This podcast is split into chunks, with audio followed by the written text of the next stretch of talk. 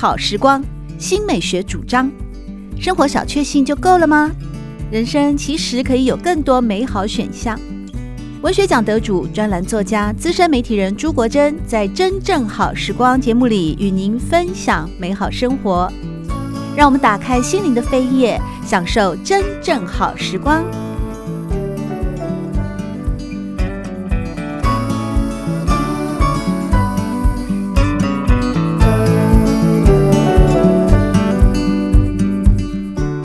朋友们好，欢迎您来到《真正好时光》的节目当中，我是朱国珍。在今天节目里面，我们邀请到的是名诗人，也是名作家林信杰老师，和我们分享的是另外一位诗人吴岱颖的作品《造梦者》。信杰老师您好，大家好，我是林信杰。《造梦者》这本诗集呢，是吴岱颖的绝版诗作精装复刻啊，内容有收集到了他过去的两本绝版诗集，分别是《冬之光》以及《明朗》，共同收录在这本《造梦者》当中。看看诗人在年轻时候的整个的创作的历程啊，在今天这一集的节目里面，要和大家介绍的是他更年轻的作品，但是也是首奖。吴岱颖在建中教书的时候，常常被学生们啊，嗯，开玩笑叫他的，给他取个绰号叫“手脚”。他得过林荣三文学奖的新诗首奖、时报文学奖新诗首奖，还有呢国军文艺金像奖小说首奖、教育部的一个创作奖的散文首奖啊，什么样的类型文学都可以让他拿到首奖。我们现在来看的这个是他算少作了啊，比较年轻时候，二零零四年的作品，二十八岁的作品，重量级的文学奖时报文学奖的新诗首奖，也同样。用他一贯的外文的风格，C'est la vie，在岛上，我有没有念错？没错，没错。对，这这个风格后来也有很多呃，就是后起之秀复制复制这样的一个山寨外文的标题，然后再加上一个副标题。吴岱颖算是一个风格开创者吗？呃，是。那其实呃，是这样一个取标题的方式啊，嗯，是。我跟吴代颖在呃，就是花莲讨论新诗如何写作的时候，然后我们常常苦于就是取标题很困难。对，好，所以我们那时候就各自的选了自己喜欢的那个外文标题。你选了什么？啊，我我选了还蛮多的，就是 C'est la vie 我也选过，然后我我自己后来在尼龙山文学奖得奖了 La Dolce Vita，那个用意大利文，那也是。大概是同一个时期的作品，然后我我我们在讨论新诗的时候，常常就会觉得，哎，有一些诗的标题搞不好是用外文的呈现，然后加上副标题，这考呃可能会产生一种语言的对话跟歧义性。哇，你们两个人这么年轻的时候就对诗创作，还有一个诗的承先启后，或者是一种诗的开创性，无论是从标题或内文，或者是书写的主题。在你们两个人很年轻的时候就开始有这么多的讨论哦，以及我感觉到更大的是某种热情哎。对，更更小的时候，其实是在师大男生宿舍，我们有一大群人，就是一起写诗的人，嗯、甚至在男生宿舍里面呢、啊，我们这一群就是二十岁上下的男生啊，会集体创作。就像古人，古人他们在那个呃写古典诗的时候，就一人出一句街头诗，是不是啊？呃、就是那个接力赛形式的，好、嗯呃、那种唱和方式组成的，对这样的诗句。那我们在师大男生宿舍里面也常做这种事情。就像《兰亭集序》一样的流觞曲水的概念哦，对对对，你们是在那边一边喝着台湾啤酒吗？没有开玩笑，我想象那个画面，《兰亭集序》里面也是一群人去春游啊，对对对，就是呃魏晋名士嘛，对呀、啊。然后王羲之的《兰亭集序》哦就被留下来了嘛、嗯，但当时一定有更多更好的很好的创作，所以你们那时候在师大的男生宿舍也是这样的一种概念嘛？对对，然后会交换自己的作品啊，然后呃在就是晚上的休。休息的那一段时光里面，只要有空，就是大家会凑在一起，然后聊聊，就是最近读过什么诗。那呃，也常做活动，就是用同一个标题，然后各自去写各自的诗。有保留下来吗？那些作品？哎，有一些有，有一些有保留下来。你什么时候会能够这样子有志一同的跟许许多爱好诗的朋友有这样子的缘分能够聚在一块，我好羡慕。宿舍啊，住在宿舍才、哎。我念清大中语系，清大在新竹，哎，我也住在宿舍里面。可是我就一个人跟孤魂野鬼一样，这样走来走去。我们应该是差不多年纪的人吧？我感觉 我没有老你很多。啊、那可能是我们也参加了共同的那个喷泉诗社。所以在诗社认识的一群人，然后晚上回到宿舍没事做啊，就就来聊天了。哦，所以信杰老师在你的诗集里面也其实也会出现比例不少的这种外文加上对对对呃那个汉语的中文的一些诗的创作。是哇，那这次这个 C'est la vie 在岛上，其实就是差不多的原创，就你们那个同一个时期萌发的某一种思想了。对。那同时 crv 在岛上啊，不但是吴淡影得奖的诗作，收录在了他最近出版的一绝版诗作《精装妇科造梦者》的诗集里面。在过去呢，由吴淡影和林信杰共同编选创作的《更好的生活》里面，也选录了 crv 在岛上这首诗。它能够呃入选，同时又成为经典。又这么耐读，必然有它在这首诗里面的一种特殊的意义，或者是特殊的指标性吗？对，是这一首《C'est la vie》呢，是二零零四年时报文学奖新诗首奖的作品。那《C'est la vie》到底什么意思呢？它是法文，好，那意思是人生如此，如如此，so so 这样子吗？嗯，对，或者是这就是人生吧。就是这也变成法国人的口头禅。哦、法国人什么时候会说这个口头禅？喝完一杯咖啡还是喝完一杯红酒的时候？呃，看到任何事情的时候，哦，看到夕阳西下的时候，C'est la vie，人生啊，看到满天人生就这样啊。对，那大概就是呃如如此的概念。那副标题叫在岛上，这岛呢可以抽呃，就是不用具体指涉来看它，嗯，它可能岛就是一个孤绝的。封闭的状态，但是你又这么矗立挺立，对不对？对，那也可能可以暗示、嗯、那个啊、呃、岛就是某一个群体共同生活的地方。嗯嗯，对。所以在这首诗里面，吴代颖好像要开创某一个属于自己的神话系统，或者是一个属于自己的典故系统。那诗里面呈现的。都是一种西方世界的，不管是建筑啊、生活模式，好像都是比较西方的。所以他用一个外文的那种标题，然后用西方的意象来建构这个诗的叙述。然后呢，在叙述的时候呢，每四行每四行做一个小节，这其实是故意要做一个音乐性。好，因为吴岱颖是师大合唱团出身，嗯，那自己又拜师学艺，学了好久的声乐，他会唱歌，而且而且他还曾经担任过多年的慈济大学合唱团的指导老师，对，所以他、哦、他在花莲教书的时候，他音乐造诣非常好，于是他这一些音乐的呃素素质啊，就会呃直接的影响他的诗创作，嗯。对，所以他的诗念起来非常非常特别，就是有有一股特别的韵味，然后会有节奏，会有高低起伏，然后念起来是好听的。新杰老师要为我们朗读哪一段《C'est la vie》在岛上吴代颖的诗创作呢？先来读《C'est la vie》的前八行，嗯，就是前面两个小节，《C'est la vie》在岛上，如果我们之间失去联络。在一个下着雨的夜晚，如果你记得生活的一切密码，而我记得你的名字，在那座看不见泥土的山丘，你会把伞打开吗？你会把伞打开，并且为我遮挡带罪的泪水吗？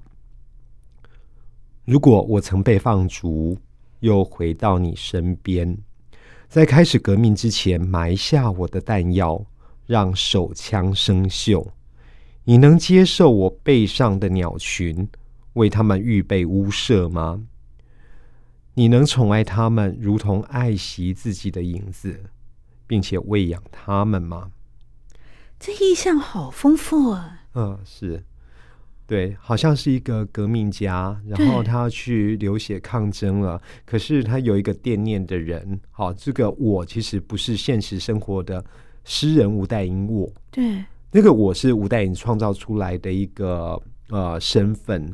对对，那这个革命者其实是想要改变这个世界，改造这个世界的。那于是呢，他有一个倾诉的对象。那这一首诗的音乐感，其实影响到很多后来写现代诗的人，就是很喜欢，就是用比较长的问句：“如果怎样，会怎样吗？会怎样吗？会怎样吗？”那这样的重复，其实就是一个复沓的效果。对。好，某一些音节跟呃声音的高低的重复，就会有复沓的效果出现。那我觉得复沓的效果呢，不仅是加强了声音的听觉的感受而已，它既是音乐性的加强，同时也是一个意义的加强。对，它不断的去质问这个世界。我透过了造梦者，以及呢林信杰老师也和大家分享过的。另外一本当代诗的选集《更好的生活》里面，我觉得我突然间醍醐灌顶了，仿佛上了一课。原来现代诗或新诗的写作，诗人不一定是完全由我这个人的角色出发，诗人在写作的时候是可以换位思考的。你是可以把自己变成像小说情节里面的另外一个角色。来诠释你对应这个世界或对应这个社会的态度，那也因为把自己变成了革命家，把自己变成了呃孤鸟，把自己变成了嗯那个瓶中美人，可能是因为一个身份的转换，然后在你呢发挥属于诗人的极高的敏感或纤细的心灵去感受的同时，你所碰撞出来的所有的。化学的反应就会像烟火一样的开始散布了，也因此就会有一种全新的创作的创作观、全新的诗意、诗的意义、全新的语汇，甚至全新的叙事观点出现了。那一个崭新的、新颖的，并且很可能会树立里程碑的一首新诗也就诞生了。我今天才学到啊！我以为诗都要写自己，我经过了呃什么什么，我不知道。哎，我今天真的是上了一课了，原来如此啊！我不知道原来一个诗人的角色是可以转换的。嗯，那其实这是一个开创啦，因为呃，古典诗里面也常常有男性诗人，然后用女性第一人称去讲话嘛。只是现代诗做这样的人很少，好，所以我觉得有这样的尝试，其实也就是一件好事。就是他他给我们的，就是在台湾读起来这一首诗后面出现了野火焚身，呃，野火缠身的垃圾场，大教堂的钟塔，孤儿院的屋檐，这些都是西方意象。所以从这个西方意象，我们就知道这个叙述者。诗里面的那个主词我，他不是用台湾观点在说话的，嗯，他是一个更普世的，然后呃，他想要用我这样的一个身份来交代生活在这个世界的真实情景。他指导这个红楼诗社的时候啊，呃，我记得他在《更好的生活》就是两位一起合编的那一本选集当中有提过说，虽然红楼诗社每一年呢都会有不同的一个。诗的训练，但其中有一个就是现代舞与肢体的训练，这这堂课是每一学期一定会开的。也因此，红楼诗社里面其实有不少喜欢诗创作的学生，后来都加入了热舞社，同时会有创作的这么纤细的灵魂的，又同时能够兼具一个肢体的律动的整合的人哦，我觉得非常的难得哎。呃，不一定是喜欢，可是。等到要上场比赛的时候，哪一种比赛？呃，对，这是台北市早期行之有年的，就是台北市的诗歌朗诵比赛。那有高中组跟国中组，哦，那有个人组跟团体组。所以在每年的呃大概秋天冬天之际啊，那呃吴代颖就会帮他诗社的学生好。设计出一首完整的可以适合朗诵的诗，那他也很特别，他会根据这一年学生的属性，然后为他们打造一首可以把它搬上舞台去演出的呃诗歌朗诵作品。那如果是团体朗诵初赛的话呢，只要是吴代颖当年有带团参加，那大概得到的奖项都是特优。这么优秀哦！所以在朗读的时候是要搭配一些肢体的延展，对，对，一定要、呃、跟动作。对，那这些创作的诗也收录到了《造梦者》这本诗集里面吗？就是发声练习的集三第三集的那个部分。其实我看到这第三集发声练习的时候，我感觉特别强烈。原来这是跟我的爱说话的本能哦，有这么强大的连接，难怪我看到发声练习的时候就觉得嗯津津有味。例如说，在《造梦者》的第三集发声练习当中的所选的第一首诗《迷失者》，那《迷失者》前面他有一段解说。这都是戴颖亲自写的啊、哦。对，是离开真的是生命无可逃躲的必然吗？当我们从新闻里、从他人的言谈、耳语里得到那些片面的资讯，试图拼凑还原生命的原貌，除了悲伤，还能有别的说法吗？发声练习的系列诗是很适合朗读的。那信杰老师也要为大家来朗读一下这些诗哦。好，那这首《迷失者》哈，其实蛮感呃，就是蛮让人感伤的，嗯、因为。不管在嗯什么时候，呃，我我们只要听到年轻的生命的陨落，都会觉得有点惋惜，有点悲伤。当然，那那样的刺激，其实如果是发生在自己任教的校园里面，撞击力道就会更强大。所以这一首《迷失者》，它其实讲的就是一个高中生自杀的事件。哦，呃，那在台湾的校园里面，或者是我们看到我们邻近国家，嗯。啊，韩国、日本最长了，对，嗯、都常常有一些就是走不出自己生命迷宫的年轻生命，对，他们选择的自我了结，所以他们在选择做这件事情的时候，脑袋里面浮现的呃那样的世界景象到底是什么？那就是《迷失者》这一首诗。要来处理的哦，所以当时在写作这首诗的背景的时候，嗯、有一些事件的发生。对对，在那一年里面，那戴颖是怎么样能够化悲愤为力量，把这些伤感、把这些痛楚、把这些悲愤，以诗的文字创作获得某种平视呢？我觉得诗或许是一种在场证明吧，就是。嗯我我在读好多的文学奖作品的时候，他们写了呃自己有多爱台湾这一块土地，然后用了好多的台湾地景作为标题。可是我怎么读，我都觉得那些写作的人并没有在现场。嗯，那我觉得所有的在现场，就是我们就是脚踏实地的活着。然后脚踏实地的在我们生活角落里面去感受到我的存在跟这个土地是相关的，嗯，那我才能说这是我在场的证据，嗯，我在场，而且是真实的存在于生命的现场，嗯，那所有的文学创作，不管是小说、散文或者是诗，尤其是诗，我觉得那种在场的感受是骗不了人的。对，那因为吴岱颖他就在高中任教，所以他对于高中生选择自杀这件事情，他有很深刻的思索。所以呢，他嗯把这一首诗交给十六七岁的小呃高中男生来念，其实是一个巨大的挑战哎，就是呃很多很多高中学生，他可能是没有想过死亡这件事情的。对啊，我儿子就从来没想过。他妈妈，你不要跟我讲这事情，这是好远、好久、好久、好久、好久。他用了连续五个好久以后才会发生的事。嗯、对，对，对，所以呃，当年我记得有一个非常认真，然后很乖巧的诗社的学生，他要读这一首诗，可是一直没有办法完成戴颖老师的要求。嗯，对。然后后来岱颖老师就是一直重复、重复的示范。然后示范到后来，就还要给情境，嗯，就是要让这一个读诗的人可以体会，嗯，为什么身边有这样的同学，他会走向这一条路。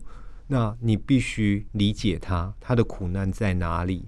那我觉得诗除了教我们在现场这件事情之外，他有更大的力量是提醒我们要理解他人，然后要用温柔的方式去进入别人的心，用别人的心来看看这个世界。对，所以我我有一天就目睹他在训练这个朗诵队的时候，那因为。有有几几个学生生活真的太平顺，然后没有遭遇过那种生命的大灾问，所以当带领不断的给出那些苦难的生命现场的时候，那要学生在朗读这一首诗的时候，我看到那个学生一边读一边泪流满面，涕泗纵横，然后到最后念完整首诗是。没有办法压制自己的情绪，然后还一直哭泣的。那我想，这就是所谓的希腊悲剧的力量。对，哭泣是可以让洗涤的，我们的灵魂受到净化。对，然后洗刷我们的痛苦跟哀伤的。对，嗯，所以我想来读一读，就是。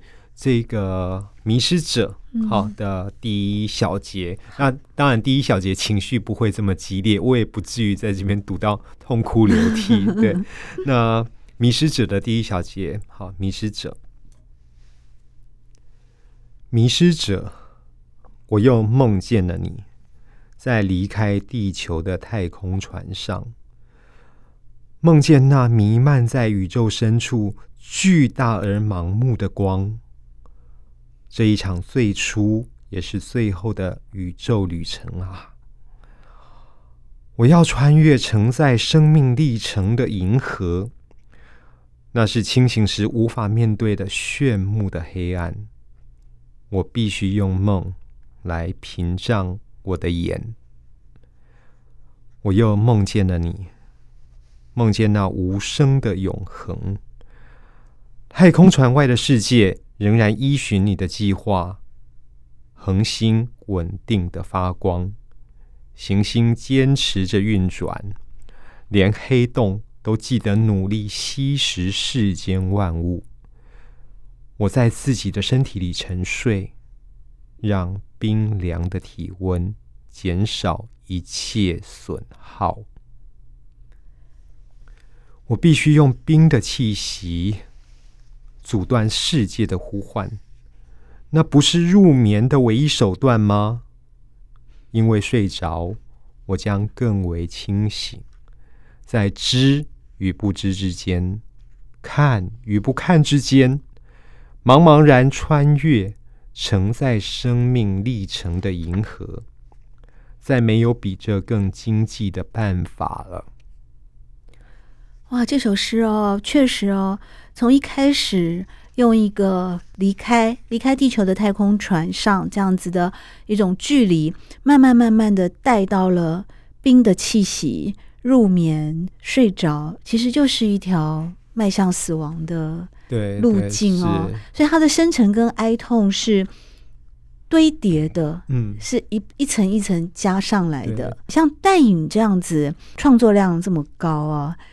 你们写诗的人，因为信杰也是一个非常优秀的诗人哦。你们写诗的人，在一个不断的内在的思索，在释放，不断的创作、修改、自我要求，会不会有某种消耗啊？因为你们对应这个世界的那种对应来的情感，一定特别异于常人的丰富啊，会消耗吗？我觉得感官知觉是很敏锐啦，可是它。完全不会消耗，它一直都是一种好的能量的增长，哦、所以我我我就特别喜欢《迷失者》的最后那两个小节，嗯，就是《迷失者》那最后两个小节其实很有洗刷、很有洗涤的作用，哎，就是当我们在呃思考这么沉痛的事情的时候，那嗯，当然就是这一首诗的确有发挥到生命教育的功能，嗯，就是它。可以帮助我们去理解身旁可能出现的痛苦的灵魂，嗯，那也可以帮助我们把自己从这样的感同身受的痛苦里面拯救出来，完成自我的洗刷、自我的救赎。对，而且更重要的是，我认为哦，因为像刚才我问到信杰说啊，你们诗人哦，创作量这么大，然后明呃感受力这么强，会不会耗损？可是信杰跟我说不会耗损，反而会觉得它更有一种振奋的作用，这让我想到了一个成语叫历久弥新啊。原来对一个 你真正热爱的事情啊，呃，你有狂热的事情，特别是写诗这件事情，是可以不断的嗯淬炼出它最美好的质地。另外一方面，针对《迷失者》这样的一首诗。哦，虽然它的背后有一个非常哀伤的故事，但是呢，嗯，我我认为它更大的力量是来自于说，当我们对嗯、呃、一些不幸的遭遇或者是一些哀愁的事情有理解能力的时候啊，有了感同身受的能力的时候，理解跟谅解，它不但能够融化所有的悲愤，它同时也会让我们去反省到更珍惜现在拥有的，嗯，因为毕竟我们还在嘛，啊、